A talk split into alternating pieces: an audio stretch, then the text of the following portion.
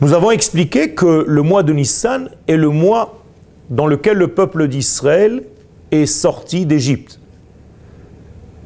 Par rapport à cela, Rabbi Yehoshua, dans la Gemara, dans le traité de Rosh Hashanah, à la page 11, dit Benissan Nivra Haolam. Le monde fut créé au mois de Nissan.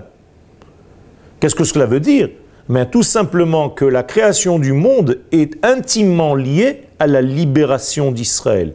Rabbi Yoshua n'est pas en train de parler de notion de temps, car le temps n'existe pas encore au moment de la création. Alors comment pouvons-nous dire que le monde fut créé tel mois ou tel mois? Il n'y a pas encore de mois, il n'y a pas encore de temps. C'est le début du temps, la création. Eh bien, Rabbi Yoshua vient nous dire quelque chose de beaucoup plus profond.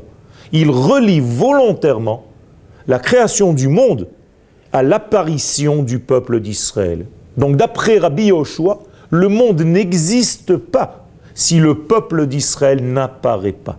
Et ça, c'est quelque chose de fondamental dans le judaïsme. C'est-à-dire qu'un monde sans Israël est un monde qui ne vit pas, est un monde qui serait revenu à son état initial, c'est-à-dire annulé à sa source. Jamais il n'aura été, jamais il n'aura été existant.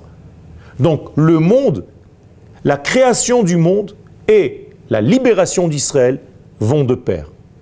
Ça veut dire que le monde lui-même attend Israël pour révéler ce qu'il a à nous donner, ce qu'il a à donner à l'humanité tout entière.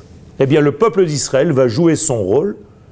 Pour la première fois dans l'histoire, il va être considéré comme une nation, car il a été pensé nation.